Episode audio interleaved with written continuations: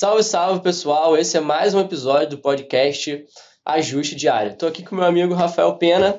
Essa é a Tati. A Tati é engenheira de produção com pós-graduação em gestão da qualidade e processos. Tá? Ela possui experiência na área comercial, com passagem em diversas seguradoras, Banco Santander, Citibank, Cato Seguros. Tati, fala um pouquinho de você aí, sobre a sua trajetória. Mas antes de tudo, eu queria saber quem é a Tati, porque aqui a gente viu quem é, o que você faz, né? Mas queria saber quem é a Tati agora. É, eu sempre gosto de começar. Eu ia até colocar aí, tá? Quando vocês me pediram as informações é, profissionais, que eu, eu sempre gosto de falar que eu sou a Tati, eu sou a mãe da Júlia. Uhum. É, a Júlia é meu sonho realizado como filha. Eu acho que cada um tem uma motivação, né? A minha realmente é acordar todo dia para poder transformar a vida dela. E eu sou casada, é, eu tenho o meu marido já há 12 anos, a gente é casada há 12 anos. E, assim, eu sempre costumo dizer que eu sou incansável, assim, quando eu realmente me proponho a trabalhar e, e eu acho que eu tento sempre, eu acho que minha função em vida é ajudar pessoas. Eu acho que vai muito do que eu faço aqui hoje, né, aqui no nosso trabalho. E é isso, eu acho que eu tô aqui para poder ajudar e o que eu puder contribuir aqui. Gosto de andar de bike? Gosto de andar de bike. Boa. Hoje a gente vai falar sobre a importância da previdência na vida das pessoas, né? Como que foi, é, como que você entrou nessa parte de previdência? Como que a previdência entrou na sua vida? Então, Rafa, eu trabalho com previdência desde 2004. É, eu tive a oportunidade de trabalhar na Icatu logo no início da minha trajetória profissional. Gente, não façam contas de idade, mas é desde 2004. E quando eu entrei na Icatu, é, eu tive a oportunidade de começar em central de atendimento. Então, eu tive essa experiência de central de atendimento, de atendimento com cliente, e eu já comecei com produto Previdência. É, a Icatu, ela realmente é uma seguradora que ela mune muito os funcionários com informação e tudo mais. E ali eu consegui bagagem, consegui é, trabalhar como assessora de, de previdência, do produto previdência dentro das agências do Citibank. E ali realmente eu acho que foi meu, meu momento profissional, né, principal, logo depois que eu tive essa oportunidade na Ecatu de trabalhar no Citibank. E eu não sei se vocês sabem, mas assim, o Citibank não tinha uma arquitetura de investimentos próprias do Citi, né? É mais ou menos parecido com o que a gente tem como assessoria. Uhum. Uma arquitetura aberta, era uma arquitetura aberta onde existia o produto Icatu podendo ser comercializado lá dentro das agências do Citi. Mas o fato é que desde que eu trabalho com Previdência, realmente é um produto que eu me apaixonei. Eu não só é, trabalho com previdência, mas eu tenho previdência para mim. Minha filha tem desde quatro, de quatro meses a previdência. Eu acho que é um produto que é, é assim, ele engloba todas as idades. Eu acho que é interessante que todos tenham, até pelos benefícios. E logo depois que eu trabalhei no Citibank, eu tive uma oportunidade de trabalhar com clientes alta renda Santander, onde eu fiquei por quase 10 anos. E depois eu trabalhei na Seguros Unimed, que é uma, uma seguradora também trabalhando com vida, previdência e ramos alimentares. Então, assim, a Previdência me acompanha aí nesses Desde 19 sempre. anos aí de área comercial, porque eu nunca deixei de comercializar o produto.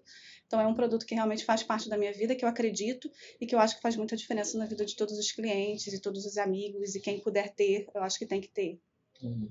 É, quando a gente é especialista em algum, em algum determinada área, a gente acaba que é procurado por, pelo mercado de trabalho uhum. para desempenhar esse, esse, esse, essa, essa linha de, de, de negócio, né? Então, é, você tá, a, a Previdência te acompanhar não, não, é nada de errado, né? É, pelo contrário, é muito é, bom. Na, quando eu comecei a minha trajetória profissional, o primeiro produto de investimento que eu tive foi a Previdência. Ah, legal. Né? Eu abri a, a minha Previdência. Porque eu via muitas pessoas falando sobre é, pô, previdência é bom, não é bom, e as pessoas não, não têm muito bem o entendimento do que, que é a previdência de fato. É, e a gente pode separar ela, ela em duas. Né? A gente tem a previdência social, é, que é praticada pelo governo, que é uma conta comum, e tem a nossa previdência é, complementar, que é a que a gente abre no banco, na corretora e tudo mais. É, por incrível que pareça, a previdência social ela não é uma exclusividade do Brasil todos os países têm um regime de previdência. É, e o Brasil criou dele lá em 1923. É, e esse regime ele tentou é, passar por alterações ao longo das cinco presidências que a gente teve desde então. É, e a gente foi ter a reforma da, da Previdência há pouco tempo atrás, né?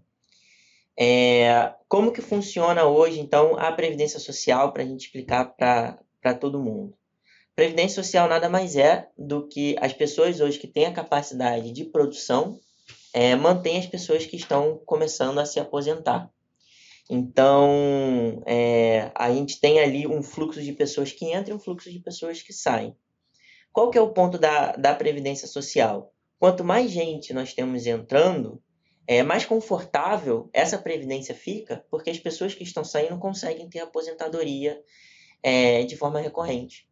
Só que quando a gente começa a ter um afunilamento disso, e aí menos pessoas entram, é, menos pessoas contribuem e pessoas continuam saindo e mais pessoas precisam desse benefício, é, mais incerto fica de você ter esse benefício no final. Né? É, mas nem tudo é, é ruim. Né? A Previdência Social, além, mesmo ela tendo é, essa incerteza de você ter esse recebimento no final ou não, é, você tem uma série de benefícios ali que você pode contar só por contribuir com a Previdência. Tanto você quanto os seus beneficiários. Então, só de você contribuir, você tem esse benefício. Você tem benefício por morte, por invalidez, por doença. O seu beneficiário vai ter alguns benefícios também. É, então, é importante para a vida do brasileiro fazer essa contribuição, não só é, para ter essa certeza ou incerteza do recebimento lá no futuro, como também para ter esses benefícios. É, que, que é importante salientar também? A previdência, ela funciona muito diferente, muito, ela é diferente dependendo do cargo que você tiver, né? E, e porque alguns cargos eles têm ali um, um tempo de carência de tanto de contribuição quanto de aposentadoria diferente. Policial militar, professores e tudo mais, servidores públicos. Área rural. Também. Área rural é muito diferente. É, quando você é homem, você tem ali a idade mínima de aposentadoria de 65 anos, né, Tati? 20 anos de contribuição. E 20 anos mínimo, no mínimo de contribuição. Se você for mulher, você tem ali no mínimo 62 anos para se aposentar e você precisa também contribuir no mínimo 15 anos é, na Previdência Social. Isso para você conseguir se aposentar nos parâmetros de hoje, uhum. né, Tati? Isso. É, o que mais que tem aí da Previdência Social? É, assim, é, a Previdência Social, é, quando a gente vê no sentido de seguridade, né? Porque eu acho que tem, quando a gente olha a Previdência Social e a Previdência Privada, é, a Previdência Privada tem que ser olhada é no, no, na, com a visão de investimento. Uhum. Na Previdência Social, é, existem algumas situações específicas, né, onde ele vai garantir, ele, por exemplo, é, para aquele contribuinte, o fato dele ter ali uma invalidez, né, um, um, recurso que ele pode adquirir no momento de uma invalidez. Ele tem também é, o fato de ter uma pensão por doença, né, um recurso ali, uma, caso ele fique doente. É, e outras questões, como pecúlio por morte e tudo mais, que até então a previdência privada, a menos que, por exemplo, haja uma contratação de um pecúlio numa previdência, é, seria possível. Nem sabia que dava para fazer isso. É, dá. Hum é, na previdência privada na tem como privada. contratar pecúlio. É, em algumas instituições isso não é muito comum contratar na previdência privada, mas assim, principalmente até porque não é tão vantajoso para o cliente. Às vezes é mais vantagem ele contratar seguro, um seguro, seguro por, fora fora da previdência, porque geralmente é mais barato, uhum. do que ele fazer essa contratação junto com a previdência. Assim, acho que em tese eu acho que é mais, mais vantagem para o cliente, salvo algumas situações. É, mas eu, eu sempre falo, Rafa, que a Previdência Social e a Previdência Complementar, que é a Previdência Privada que a gente chama e que a gente vai tratar aqui hoje, elas são complementares. Então, se a gente olhar, às vezes, dentro de uma circunstância de um funcionário que é CLT, ele é obrigado a fazer contribuição para o INSS. Não tem escolha, é ele não tem escolha, fonte. ele vai ser recolhido na fonte. É a única questão que eu acho que é importante a gente ressaltar, que existe um limite na Previdência Social, né, que hoje está em torno de 7 mil e alguma coisa, mas cerca de 7 7 mil reais. E o máximo de contribuição são 828 reais e Isso, alguma coisa. É, então, assim, ele tem esse limitador de renda. Então, quando a gente pega, às vezes, um cliente que ele tem um padrão de vida mais alto, é, que ele recebe 10, 15, 20 mil, quando ele chega no momento da aposentadoria dele, e que ele só, na vida dele toda, ele não se preocupou é, no futuro de ter um recurso complementar, que seja em previdência ou qualquer outro recurso, ele realmente vai ficar numa situação muito delicada financeiramente, é, tendo possivelmente que baixar ali o padrão de vida e realmente dar um jeito para que ele consiga viver com aquele recurso que até então foi reduzido, é, dado a renda que ele usava ali naquele que ele teria ali já ganhando a vida uhum. toda. Então, é, a verdade é que as pessoas pensam da seguinte forma: ah, não vou ter mais gente para um filho para sustentar, já vou ter minha casa própria, eu vou uhum. baixar meu, meu, meu padrão de vida. Mas na prática esse corte no padrão de vida é muito doloroso para quem tem um padrão de vida Sim. muito alto. Né? É, e não é só isso, é porque é, entende-se que ele vai ter menos despesa, por exemplo, com filhos que não estão mais na escola, ele já está com o patrimônio dele formado, mas ele vai gastar mais com saúde, uhum. porque ele está envelhecendo. Então, o gasto também com saúde aumenta muito, o plano de saúde dele vai aumentar, é, muitas vezes, dependendo do, do regime de trabalho que ele tem, ele não vai ter a opção de manter esse, esse plano de saúde quando ele se aposentar, ele vai ter que arcar com esse plano. Sim. E os custos de remédios, hospitais e tudo mais, com a idade avançada, isso tende a aumentar. Então, assim, às vezes ele tira um custo pelo fato de não ter mais filhos na escola, ter patrimônio formado, mas gera um outro custo para ele também com saúde, que é uma coisa que não é pensada pela maior parte das pessoas. Verdade. Porque muita gente não, não leva em consideração né, nesse tipo de cálculo é o aumento da inflação. Ah, sim. Então, vamos supor que você. Vamos voltar a muito tempo atrás. É, na época do, do Cruzeiro Real e depois passou para Real. Nossa, gente. Né? Muito o, tempo isso. É. O salário mínimo era de quê? 78 reais, se eu não me engano. Hoje o salário mínimo está em 1.112 reais. 1.120 Acho que já está em 1.200. Reais. 1.212 reais. 1212. E aí, é, imagina só, a pessoa lá recebia 78 e hoje, no salário mínimo e hoje recebe 1212. Tudo foi inflação, né? Foi aumentando e tudo mais. O salário mínimo, obviamente, não acompanhou a inflação do período, mas a inflação vai continuar aumentando ao longo dos anos. Então, é, se uma pessoa hoje ela recebe 4 mil reais, né, e a gente tem ali uma inflação, se a gente tiver uma inflação perpétua de 6% ao ano, é, até ela chegar lá na aposentadoria dela, 65, 62 anos, é, esses, esses 4 mil vão estar valendo 30 mil reais. Né? E a gente vê que a Previdência Social, o INSS, ele não, o máximo e o mínimo, eles não acompanham uhum. essa inflação. O ajuste é totalmente diferente. E aí imagina, você sai de 4 mil, começa a receber 30 mil reais, por conta desses ajustes da inflação, seu dinheiro agora está valendo 30 mil. Só que você se aposenta pela Previdência, com 7 mil reais. É, a Previdência não acompanha a inflação. Né? É, imagina só você receber um, um, terço, um quarto do que você ganhava. Né? Como é que a pessoa ela vai conseguir se manter né, exatamente todos esses custos de plano de saúde é, para ter ali, continuar mantendo seus padrões de vida, para ter uma, uma dignidade ali na saúde. Uhum. É, hoje um plano de saúde ali para uma pessoa que é mais velha está em torno de dois mil reais, três mil reais, dependendo da seguradora. É, então, por conta, às vezes, desse, desse não pensamento, desse não planejamento, é, a gente tem alguns dados do SPC, que é que 8 em cada 10 brasileiros eles não conseguem se aposentar. Por quê? Não fizeram exatamente é, uma previdência complementar, não fizeram um, um planejamento né, de, de vida, de investimentos, e aí acaba que a, eles trabalham a vida inteira, é, contribuem com o INSS, é, recebem mais do que o teto do INSS, só que quando se aposenta, se aposenta às vezes com metade do salário. E aí essa pessoa tem duas escolhas. Uma, corta muito ali os seus gastos, né? E vive realmente com o básico do básico do que ela já viveu, é, ou continua a atividade profissional. E às vezes é muito isso que acontece. Se, você, se a gente for aí numa empresa grande, o que a gente vai ver são pessoas que já se aposentaram, porém elas continuam exercendo a atividade profissional. Já, né? Já, é, já. muitas pessoas nessa situação. Exatamente. Exatamente por não conseguir, se, se fosse contar só com aposentadoria, não ia conseguir se sustentar. E a gente tem todos esses dados hoje aqui no Brasil. Ou seja, duas pessoas a cada dez realmente conseguem é, descansar, conseguem diminuir o ritmo quando chega ali na aposentadoria. É, tem um ponto também que eu sempre falo, é que assim, muitas dessas pessoas que às vezes conseguem se aposentar com recurso razoável, ele carrega uma família inteira nas costas. É, Sim. Eu, enquanto eu era gerente de relacionamento nos bancos que eu trabalhei, é, eu via muito isso. Às vezes ele até tinha um recurso razoável de aposentadoria que daria tranquilamente para ele se manter sozinho. Né? É, sozinho, sozinho. É. Mas é, o que eu vejo também é que muitas vezes esse, essas pessoas, né, esses idosos, eles carregam também muito da família também. Então o impacto na renda não é somente para ele, mas o impacto é para uma família como um todo.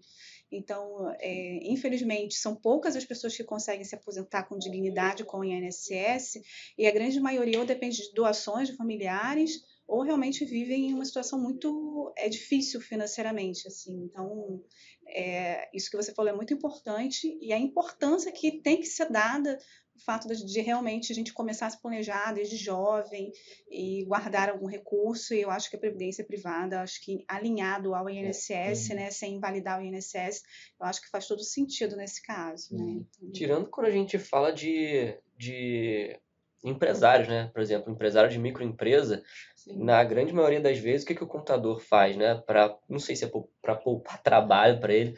Ah, é, seu prolabore, a contribuição é, é o mínimo ali. Então, o, o, o empresário está acostumado a ter uma renda, está acostumado a ter uma, um, um salário ali da, da empresa, só que tem uma contribuição para o INSS do mínimo.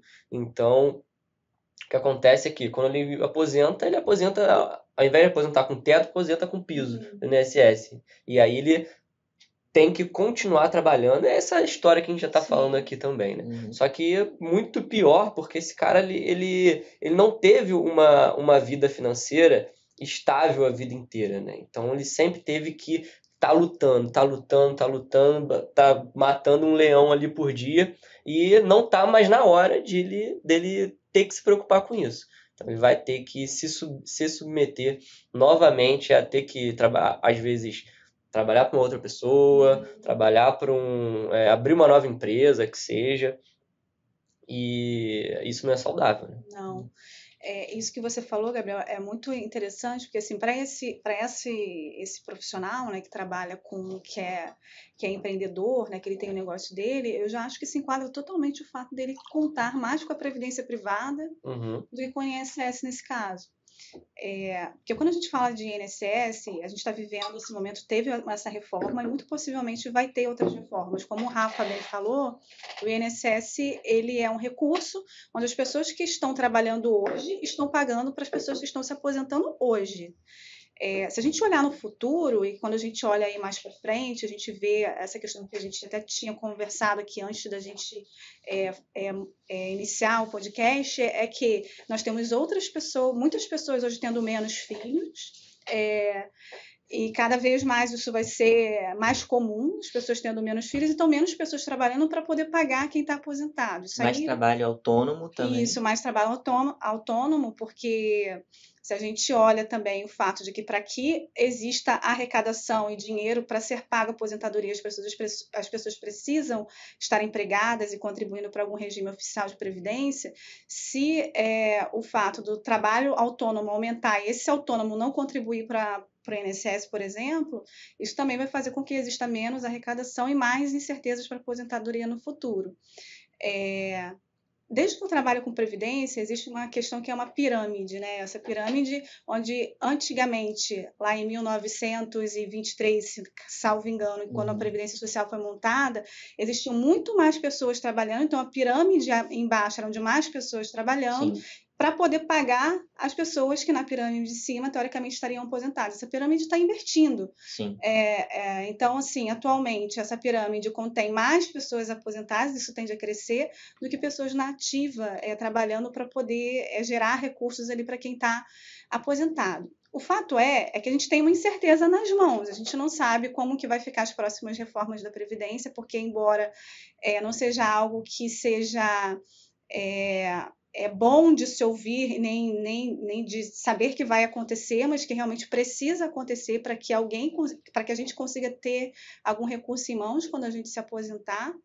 É, e isso vai precisar acontecer outras vezes ao longo desses anos, até em função disso tudo que eu havia falado, mas se faz cada vez mais necessário que exista o fato da pessoa começar a contribuir para uma previdência complementar, porque o dinheiro da previdência complementar dela é certo. Ela está aplicando hoje, ela sabe que lá na frente ela vai ter o recurso dela aplicado, que foi um recurso que ela se planejou ao longo da vida para poder ter aquele recurso que seja para ele, ele utilizar de resgates sempre que forem necessários, ou transformar em renda no futuro, porque a Previdência dá essa flexibilidade, a Previdência complementar, mas o fato é de quando a gente olha a Previdência Social lá no futuro, é uma incerteza, a gente não sabe nem quanto vai receber e se vai receber, porque o recurso que está sendo pago hoje está sendo para bancar a aposentadoria de uma pessoa que está aposentado hoje. Uhum. Tá. Então, quem está trabalhando hoje paga quem já aposentou, né? no fim das contas. É Exatamente. É e, isso. E quando a gente fala de, de previdência complementar, Tati, uh, nós podemos ir por dois lados. Sim. É, eu acho que hoje não existe nenhum investimento, tirando aqueles que são isentos de imposto de renda, que tenha um benefício fiscal melhor do que a Previdência. Né? Tanto VGBL quanto PGBL é, não existe. Hoje não, não tem nenhum investimento que tenha esse benefício fiscal hoje. É, e como que a pessoa, Tati, que entendeu que só com a Previdência Complementar, é, só com a Previdência Social não é possível ela, ela conseguir se aposentar, mas é importante para a vida dela, mas ela quer começar uma previdência complementar também. Como que ela pode abrir essa previdência complementar e quais são as opções que ela tem hoje? É, hoje em dia, Rafa, existem várias instituições, todas as instituições financeiras hoje têm previdência privada, né? É, é existem alguns pontos que precisam ser observados no momento dessa contratação. E ao decorrer aqui de quem for assistir o nosso, nosso vídeo, possivelmente vai ter alguém, ou foi esse alguém que em algum momento teve ali é, uma alocação em previdência que não foi bem sucedida porque uhum. foi mal vendida. E eu sempre costumo dizer que não existe certo e errado em previdência.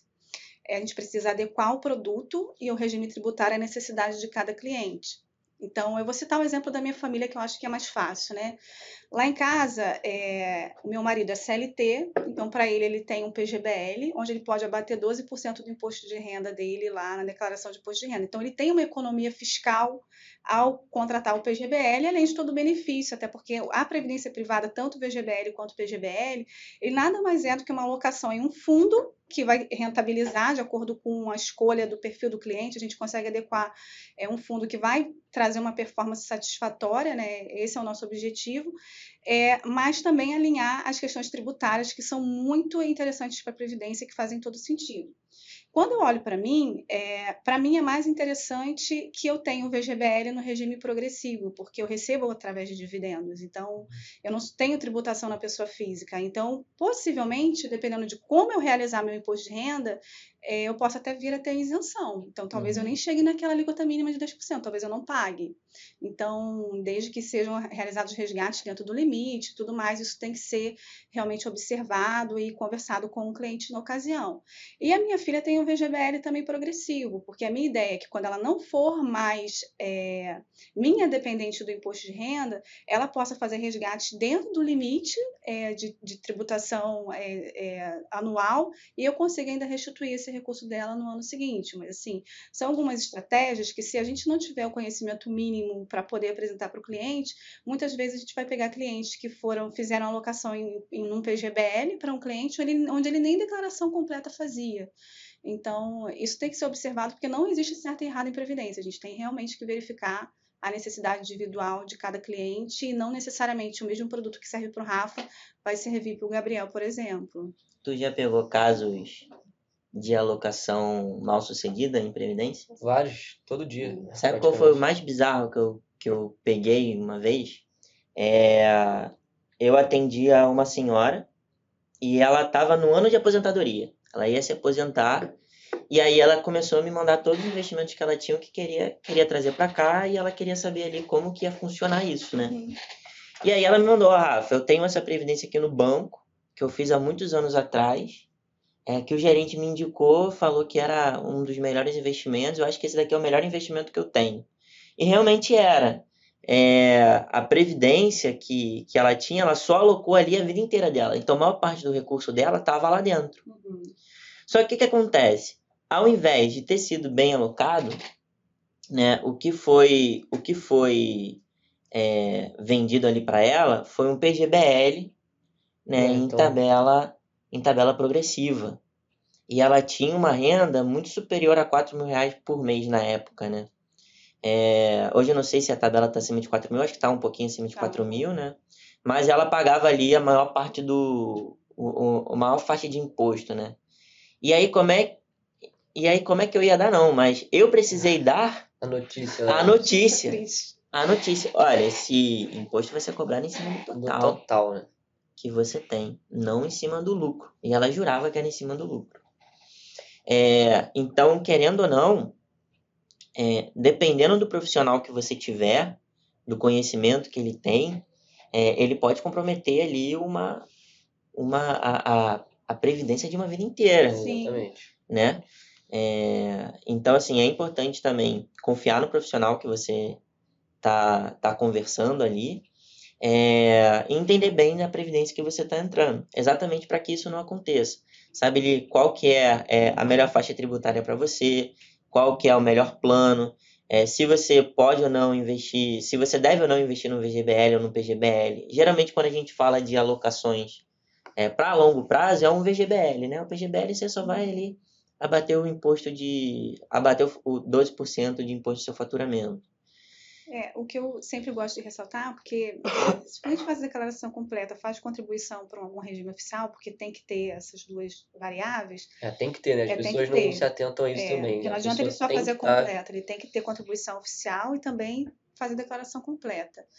É, alinhado ao fato de ele manter o recurso dele no PGBL para pelo menos 10 anos, que eu digo, porque ele consegue ter ali a, o fato dele entrar na alíquota mínima de imposto de renda, que é 10%. Porque o imposto, ele aplicando ou não no, no PGBL, ele vai pagar. Uhum. É, o que acontece é que quando ele tem essa opção da dedução dos 12%, o que, que significa dizer isso, né? Se eu tenho uma renda tributável de 100 mil, é, eu vou ser tributada pelo governo em cima de 100 mil, Uhum. certo? Quando eu faço aplicação de 12 mil no PGBL, que é o máximo dos 12%, é, e eu incluo isso na minha declaração, o governo vai me devolver o imposto que eu paguei nesses 12 mil. Então, Uhum. assim, significa dizer o seguinte: olha, você fazendo ou não o PGBL, você vai pagar imposto, entendeu? Uhum. Mesmo que você seja tributado lá na frente, mas lá na frente você pode ser tributado em 10, mantendo o recurso rentabilizando a longo prazo, ou no prazo que realmente você é, conseguir. Mas eu já digo que se, por exemplo, é, você, Rafa, tem ali seu imposto de renda, você já vai ser tributado em 27,5, a partir do quarto ano, por exemplo, do quinto ano, já é vantajoso para você, porque você tem ali a possibilidade de ser tributado ali em torno de 25% e a Uhum. partir do sexto ano ali 20%. Para o pessoal poder, poder entender o que, que é esse PGBL, esse VGBL que a gente está tanto Não, falando. an- né? Antes de entrar nesse cerne, o que acontece muito também, tá? É, o que existem são os dois lados da moeda, né? Existem ótimos profissionais que fazem seu trabalho e fazem como, como tem que ser feito e trazem benefício para o cliente, tá? Existem mai- maus profissionais, mas existem bons clientes e maus clientes também. Porque existe, existe cliente que Olha, eu não gosto de abrir muito detalhe. Então, quando for- o importante é também, né? A gente só consegue fazer um bom trabalho se a gente tiver muita informação. Tá? Imagina se você, ah, eu vou fazer uma previdência aqui e não te, eu te passo informação errada, te passo é, informação incompleta. Pode ser que você tenha um diagnóstico é, é, Incompleto. equivocado, incompleto. Então é importante que, que você que, que o cliente, que a pessoa que esteja fazendo é, esteja fazendo o investimento que for, tá, consiga abrir o coração. Tá? Então, quanto mais tiver esse relacionamento com o, com o profissional que for fazer, melhor. É, e e essa questão, principalmente de imposto, principalmente para PGBL, tá? É, é muito importante. Por exemplo, às vezes o cliente fala assim: ah, mas eu tenho aqui uma renda, eu recebi 200 mil no final do ano. No- Até o final, durante o ano eu recebi 200 mil reais.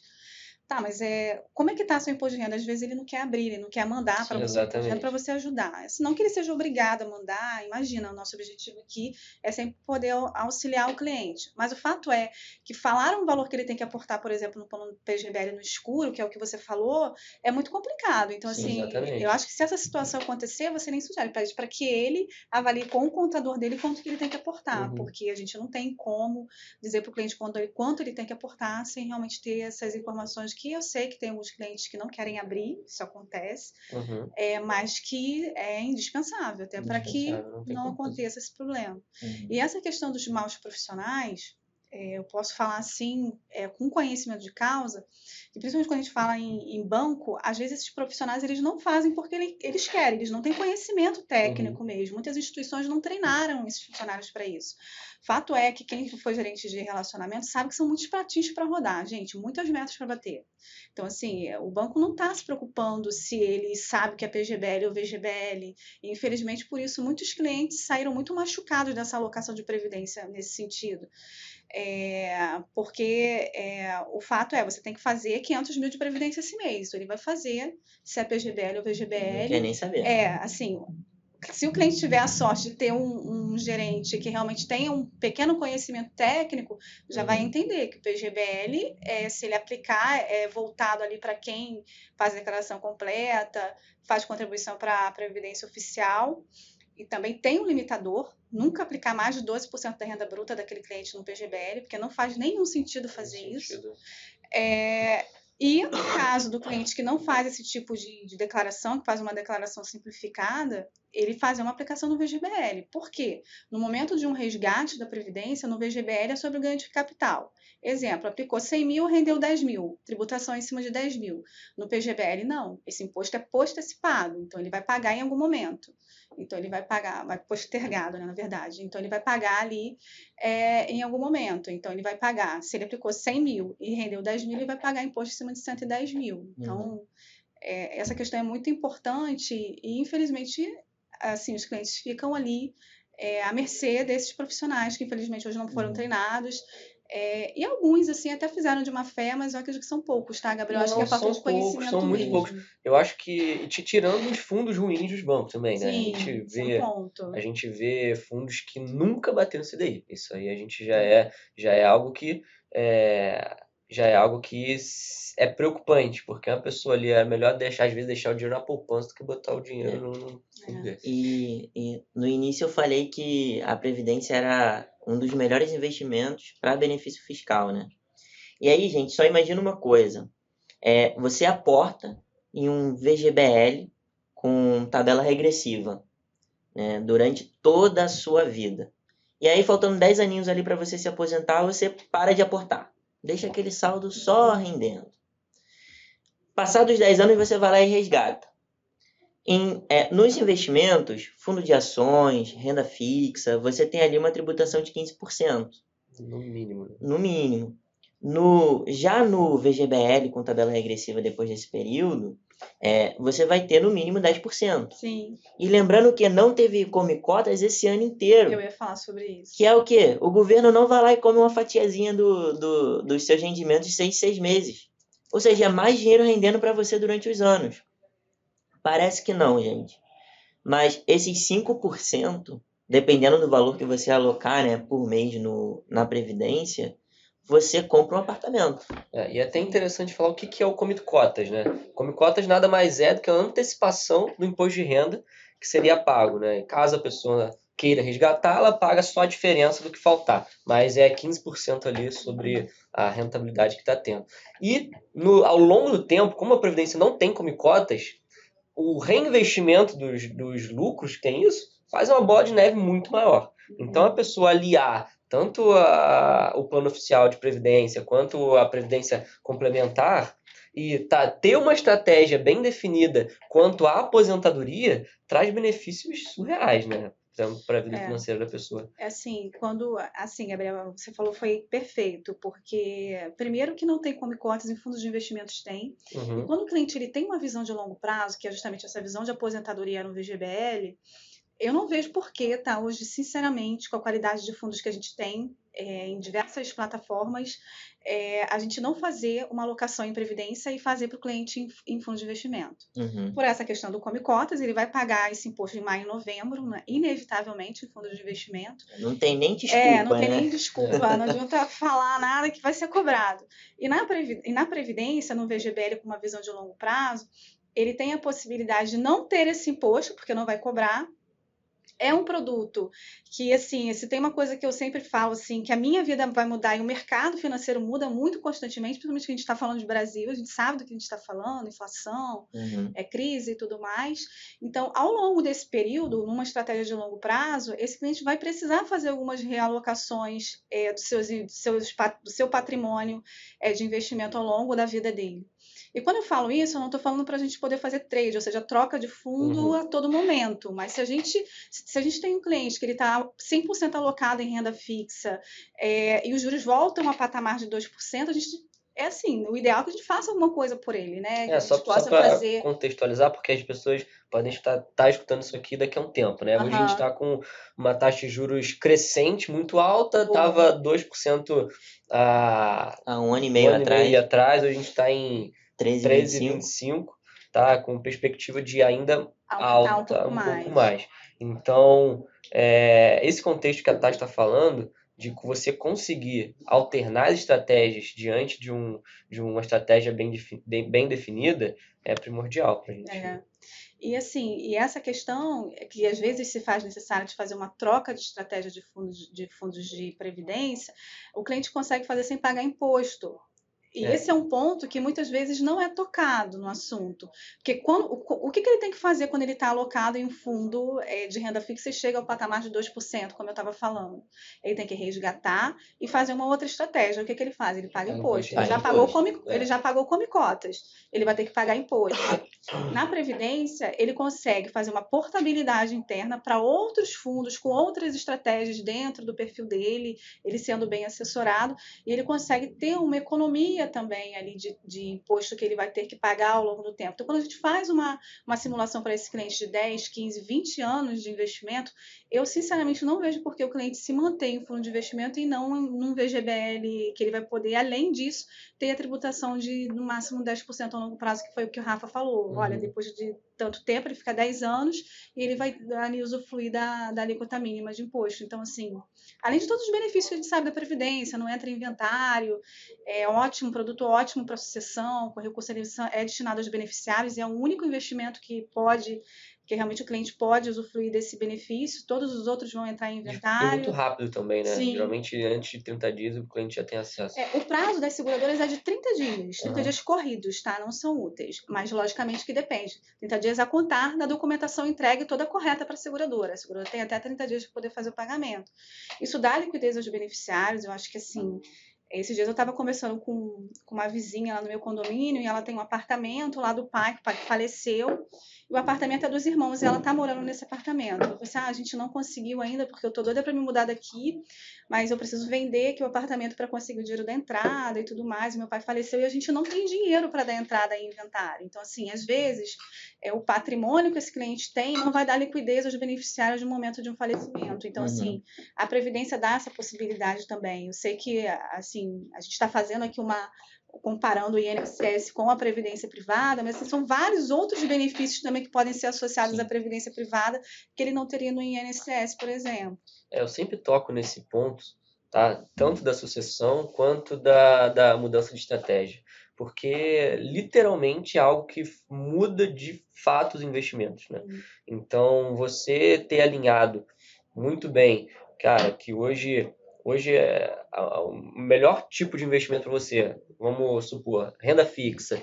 Cara, caiu os juros para 2% de novo, a gente trocar isso sem ter que pagar imposto de renda, faz muita diferença. Sim. E hoje, assim, eu sempre falo que desde de 2019 para cá, principalmente, a gente tem um portfólio de fundos muito grande para poder aplicar. Então, o nosso cliente hoje que aplica em previdência, é, ele não tem mais a mesma dificuldade de fazer alocação em bons produtos de mercado. Então, assim, tem muitas casas aí, né? Muitas... E até a legislação mudou, Mudou, quanto a isso também. Até em função disso, porque o que, que as, as grandes casas, quando eu falo grandes casas, estou falando de gestoras de investimentos de assets. É, muitas gestoras elas têm a mesma estratégia no fundo de investimento e estão migrando a estratégia delas para fundo de previdência porque a legislação mudou. Uhum. Antes, antes essas gestoras eram muito limitadas, então como elas não podiam fazer muita movimentação na previdência, eles não, não, não queriam ficar mesmo. Uhum.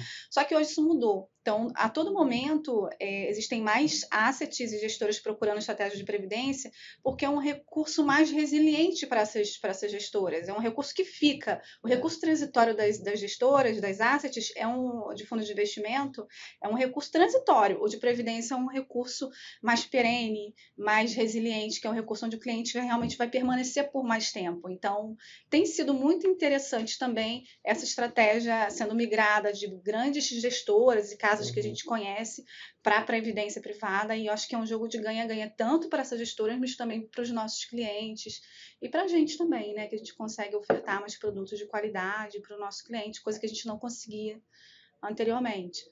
Eu estava vendo uma pesquisa que saiu aí há pouco tempo, foi uma, uma, uma pesquisa na, na CNN falando até sobre isso. 96% dos fundos de renda fixa de previdência é, a- estão há mais de 10 anos sem ganhar CDI. Então, é, é muito recurso que às vezes o cliente ele tem a ideia de que ele montou a previdência para aposentadoria e que ele só pode mexer lá aos 60, 65 anos. Isso não acontece. É. Previdência é carência de 60 dias.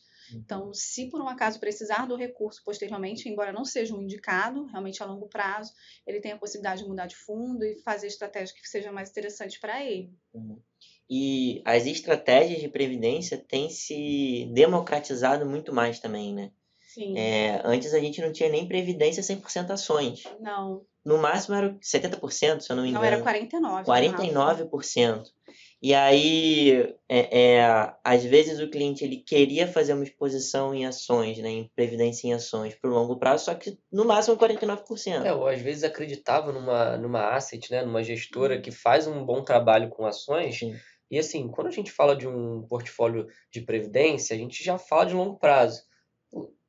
É, que está muito atrelado à estratégia de ações, né? Se Sim. você compra um fundo de ações, é, necessariamente você tem que esperar ali um, um prazo longo para que a estratégia desse gest- da, da gestora se concretize, né?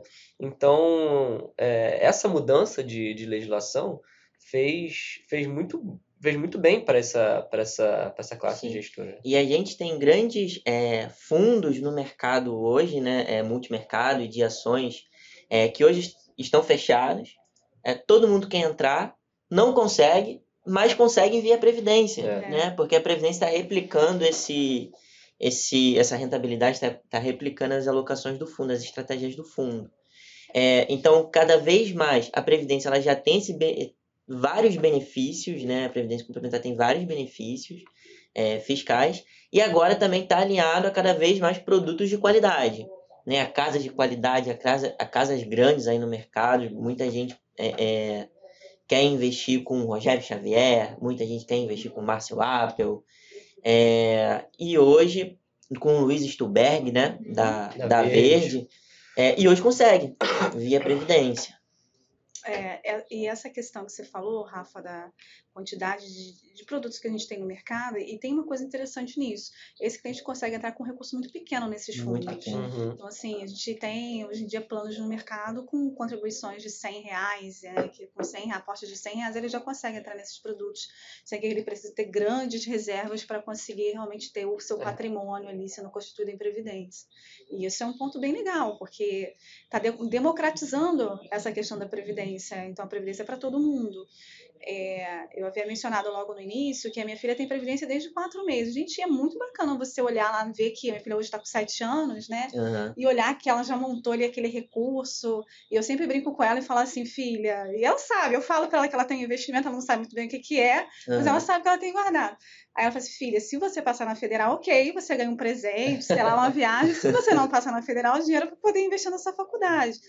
É, eu acho que cada vez mais, acho que as pessoas estão se conscientizando disso. Eu acho que precisamos ter mais pessoas empenhadas né, com essa preocupação, não só preocupação da aposentadoria é, da sua aposentadoria, mas do planejamento, de é, quantas vezes você, a gente conhece, assim, às vezes pais de família que ficaram aí desesperados para poder fa pagar a faculdade, que não tinha dinheiro, e às vezes é um momento delicado, que perdeu o emprego e tudo mais. Então, essa questão também do planejamento familiar na Previdência, independente de ser aposentadoria, é muito importante. Tem uma coisa que as pessoas me questionam muito, é da obrigatoriedade de pagar a Previdência. As pessoas acham que, por exemplo, elas vão ficar com o nome sujo se não pagar a Previdência, entendeu? Fez o plano de previdência. Fez o plano é. de Previdência, ah, não paguei. Gente, acontece de tudo. né? Acontece de tudo, já vi isso acontecer. É, é, essa questão, Gabriel, eu sempre falo que é a Previdência é muito flexível, né? Acho que é um dos investimentos mais flexíveis que tem. Porque o cliente ele consegue transitar com o recurso dele de uma instituição para outra, então se ele está na instituição XYZ e quiser trazer o recurso de- dele para uma outra instituição, ele consegue trazer sem pagar imposto de renda, sem ter custo para poder Uhum. trazer para outra instituição. Nenhum outro investimento ele consegue, assim, basicamente, tão fácil. É, ele tem a possibilidade de migrar de fundo quando ele precisa, ele tem a possibilidade de iniciar com uma contribuição, por exemplo, de 500 reais, ao decorrer da vida dele alguma coisa mudou, ou do mês seguinte alguma coisa mudou, ele tem como reduzir essa contribuição, ou mesmo parar de contribuir e manter só rentabilizando. Então, Uhum. ele não vai ficar com o nome no SPC, o objetivo da Previdência é ajudá-lo a- ao decorrer da vida que ele tem o patrimônio. É, ou seja, apertou aqui, não tem, ó, fiquei, desem- ou fiquei desempregado, não tem como contribuir agora, pausa, Isso. tá? Quando você voltar a ter a, a capacidade de poupança para contribuir com a, com a Previdência, volta a contribuir. É normalmente. isso, exatamente.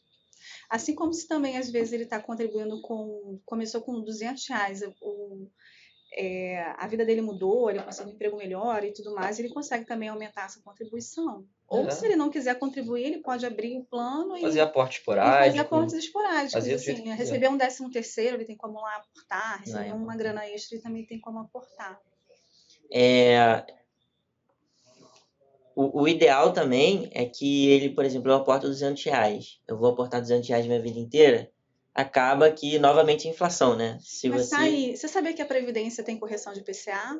tem na, nos aportes. Nos aportes mensais. Nos aportes, a- eu já vi muitas corretoras ajustarem isso automaticamente. Não, é automaticamente. É automático, né? É. Mas aí imagina a pessoa mantém isso, né? 200, 200, 200, É porque o 200, 200. aporte, é- o aporte mensal aumenta, mas o salário não aumenta, IPCA, né? É, isso. E aí imagina só, se a, a pessoa fizer isso, né? Ela vai estar guardando dinheiro para aposentadoria, super. É, só que é, aquele poder de poupança, querendo ou não, está diminuindo. Sim. Porque o valor do dinheiro no tempo também diminuiu. Principalmente se o padrão de vida dele também aumentar. Exatamente. Então é importante estar cada vez mais sempre ajustando é, esse aporte. Eu escrevi um artigo, Tati, é, todo mundo leu, né? eu escrevi um artigo que compara exatamente. é, eu fiz três cenários de comparação. É, a pessoa que hoje ela só se, só se aposenta na Previdência Social, né, e ela depende 100% da Previdência Social. É, essa mesma pessoa, ela contribui com a, com a Previdência Social e contribui também com a Previdência Complementar durante o período mínimo é, de, de contribuição necessária, ou seja, para o homem 20 anos, para a mulher 15 anos. Uhum. E eu fiz também um perfil é, onde eles continuam é, aportando até o final da, da vida, né? E o que, que aconteceu?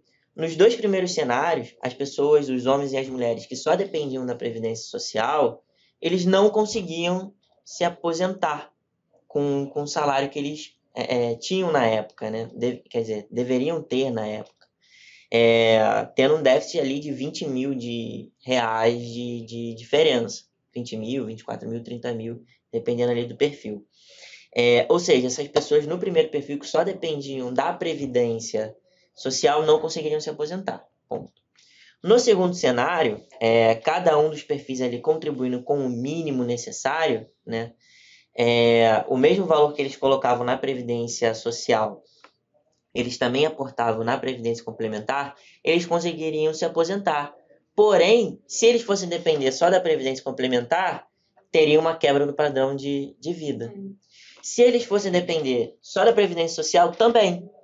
Então as duas se complementaram muito, porque você teve não só a contribuição né, da previdência social, é, como também os benefícios que você tem daquilo, como também os benefícios da, da Previdência Complementar.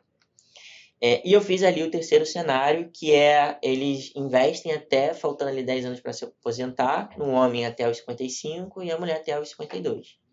É, e aí sim, nesse cenário, eles tinham ali uma diferença, uma rentabilidade suficiente para não depender 100% da, da Previdência Social. Se acontecesse deles não terem só o recurso da Previdência Social, é, eles não iam ter um impacto financeiro tão grande assim na aposentadoria. É, eu vou pegar o link do, do artigo e vou deixar nos comentários do podcast para todo ah, mundo legal. poder acessar. Que aí lá tem. Na descrição é, também vai estar tá lá. Tá, tá tudo. É, vai estar tá um resumo sobre o que é Previdência Social, Previdência Complementar e também né, toda essa base de cálculo junto com esses cenários é, para a gente ver. É, tem algumas perguntinhas aqui que é, o pessoal é engraçado fez. que esse artigo seu só ratifica tudo que a gente falou é, aqui, né? São complementares, né? Não, é, uma não invalida a outra. É, exatamente. É? Exatamente. É... A gente não falou de fundo de pensão, né? Por exemplo, de previdência fechada. O quanto que isso é bom também, né? Pro, pro, pro trabalhador que tem a, a empresa ali contribuindo junto com ele. Então, é, só que isso passar passar para hoje em dia não tem como, né? passar para aqui para a corretora, né? É, então, no caso da previdência... Enquanto, ele, enquanto ele ainda está contribuindo, no caso. Ah, não. não. Ainda não, né? Não, né? Ele tem que é, ter se aposentado, ter realmente não pode ter mais vínculo, né? Não tem mais vínculo nenhum. Não pode ter mais vínculo para poder trazer o recurso. Mas aí, para o trabalhador, faz sentido ou não faz sentido ter essa então, previdência fechada? É, Faz sentido porque a patrocinadora, que é a empresa dele, entra com 100%. Então ele já entra no investimento com 100% de rentabilidade, assim, é, bem falo, entre aspas. Eu falo né? exatamente isso para os clientes. É, bem entre aspas. Porque assim, se você, Rafa, está numa instituição, numa fundação, trabalhando, e você tem a posição de entrar em um plano de uma fundação contribuindo com 500, e lá eles com 500, poxa, por que não entrar, né? Mesmo tendo toda a tributação que a gente sabe que é sobre o valor total, que afinal é um plano de previdência fechada, eu acho sim que vale a pena. eu, é, eu Todas as empresas que eu trabalhei que me, me, me ofertaram, não previdência fechada, porque eu nunca tive, mas eu tive previdências empresariais que tinham esse mesmo fundamento, uhum. eu optei por entrar. E, e, inclusive, muitas vezes a previdência empresarial, que não é fechada, é empresarial, ela retém talentos. Então, assim, eu, Exatamente. Então, assim, é, às vezes esse, esse funcionário, ele está ali que existe uma regra, né, que é chamada uhum. de regra de vesting ali. Então, depois que ele faz, uhum. sei lá, cinco anos, ele pode receber 100% do que a empresa contribuiu. Poxa, se ele tem quatro e recebe uma proposta de emprego, ele vai segurar um pouco mais, entendeu? Para poder uhum. é, sair com a reserva toda que a empresa contribuiu para ele, assim. Então, isso também faz com que retenha talentos também as empresas, as previdências empresariais que são diferentes das fechadas, mas que ambas têm essa, essa questão de, de você entrar com um valor e a empresa também entrar com outro valor. Aí, então, assim, querendo ou não, é um baita benefício, é, né? benefício. Aí, assim, existem algumas situações que foi que você perguntou, assim, ah, quando sair a vantagem, e depende, porque se ele tem a possibilidade da liquidez, do resgate lá, e ele precisa da liquidez, aí assim, a gente orienta, olha, se você realmente, se for no caso da fechada, se ele tiver liquidez, ele tem como resgatar lá é, enquanto tiver esse recurso lá na empresa dele é, depois que ele porta esse recurso da previdência fechada, e eu não estou falando de previdência empresarial, porque aí é, é, diferente, na previdência fechada, quando ele traz esse recurso para um PGBL, ele pode fazer a portabilidade para qualquer outra instituição, mas ele tem uma regra, que é uma regra que se ele só vai poder transformar esse recurso em renda depois, mas que aí a gente sempre procura orientar o cliente nesse sentido. Então, precisou de liquidez, tem a possibilidade de resgate na instituição, resgata lá, porque uma vez que traz para um PGBL aberto, essa possibilidade finda, né? Uhum. Transformar em renda é uma dúvida que muita gente tem. Também, né? Cont a gente é, até conversando disso ontem. Contribuir minha vida inteira na previdência complementar. Vou me aposentar. Resgato esse valor e invisto, diversifico ele né, numa carteira de investimentos ou transforma em renda? Qual que é a diferença então, entre os dois? Eu vou dar a minha opinião bem sincera, tá? É... Tem clientes que só tem essa opção, que é o caso do cliente da Previdência Fechada, porque às vezes a empresa lá só dá a possibilidade dele de renda, ele só tem essa possibilidade. Uhum. Esse é um ponto. Não tem escolha Não e ele tem, que fazer isso. ele vai ter que fazer. É, eu acho assim que a Previdência, pela flexibilidade que, que ela dá, e inclusive estatisticamente são pouquíssimas, acho que, salvo engano, menos de 5% das pessoas que têm Previdência transformam em renda. É, assim, o cliente vai, pega o recurso que ele acumulou a vida dele toda, né, que é um recurso de longo prazo, ele transforma em uma renda vitalícia, ele tem que entender que ele está comprando uma renda com a seguradora. Uhum. Se ele contratou hoje, ele morreu amanhã, a renda Entendeu. que ele construiu a vida dele inteira não vai existir mais. E aquele Já era. dinheiro Ah, que ele morreu. juntou.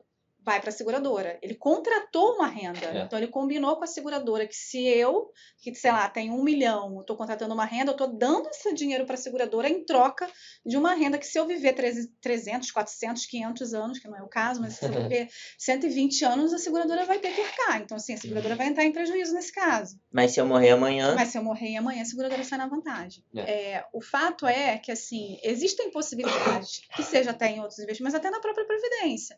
É, dado o fato de que se ele pode fazer é, resgates dentro de 60 em 60 dias, então é, ele pode ter dois certificados, inclusive, onde ele resgata em- um certificado ele resgata, em outro ele resgata no mês seguinte, para que ele consiga ter esses 60 dias de intervalo em cada um dos certificados. É uma, é uma estratégia.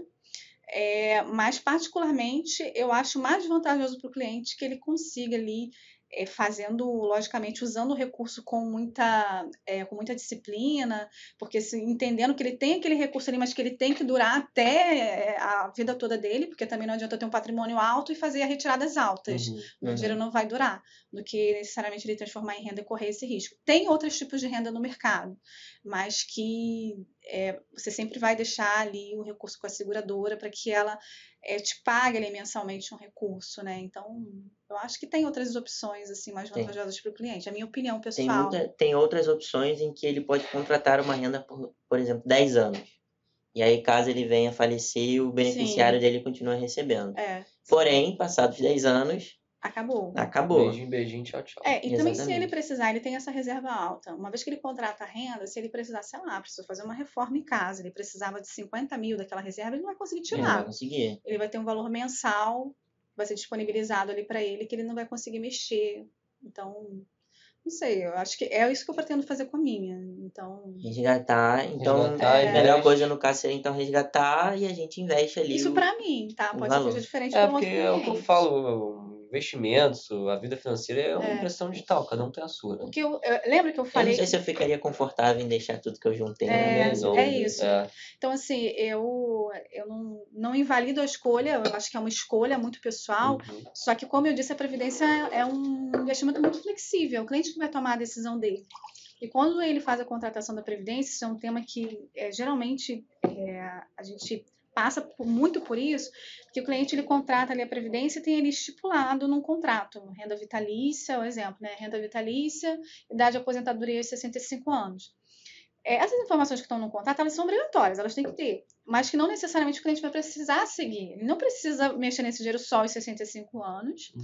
e ele não precisa transformar em renda vitalícia. Tanto, quanto, quanto- tanto que quando ele decide, não, quero me transformar meu recurso em renda, ele vai ter que pedir uma simulação para a seguradora, a seguradora vai fazer uma simulação para ele, ele vai olhar aquela simulação e ver se faz sentido para ele. Fazendo sentido, ok, eu quero a renda, ele vai ter que assinar alguns termos, né, alguns documentos, dizendo que ele quer a renda. Então não é Uhum. pelo fato de ele fez uma contratação ali com a renda que ele vai ter que levar isso aí até o final. E nem a idade de Aquilo ali já vai estar acordado Não, e é isso, fechou. Não funciona não assim. funciona assim. Então, é, não, é nesse sentido, né? Às vezes eu, esses dias eu, eu conversando com um colega, ele foi, falou assim: Poxa, minha tia tá com recurso, ela vai- já vai fazer a idade de aposentadoria, tá aqui renda vitalícia, vai ser automático. Eu disse, não, não é automático, peraí.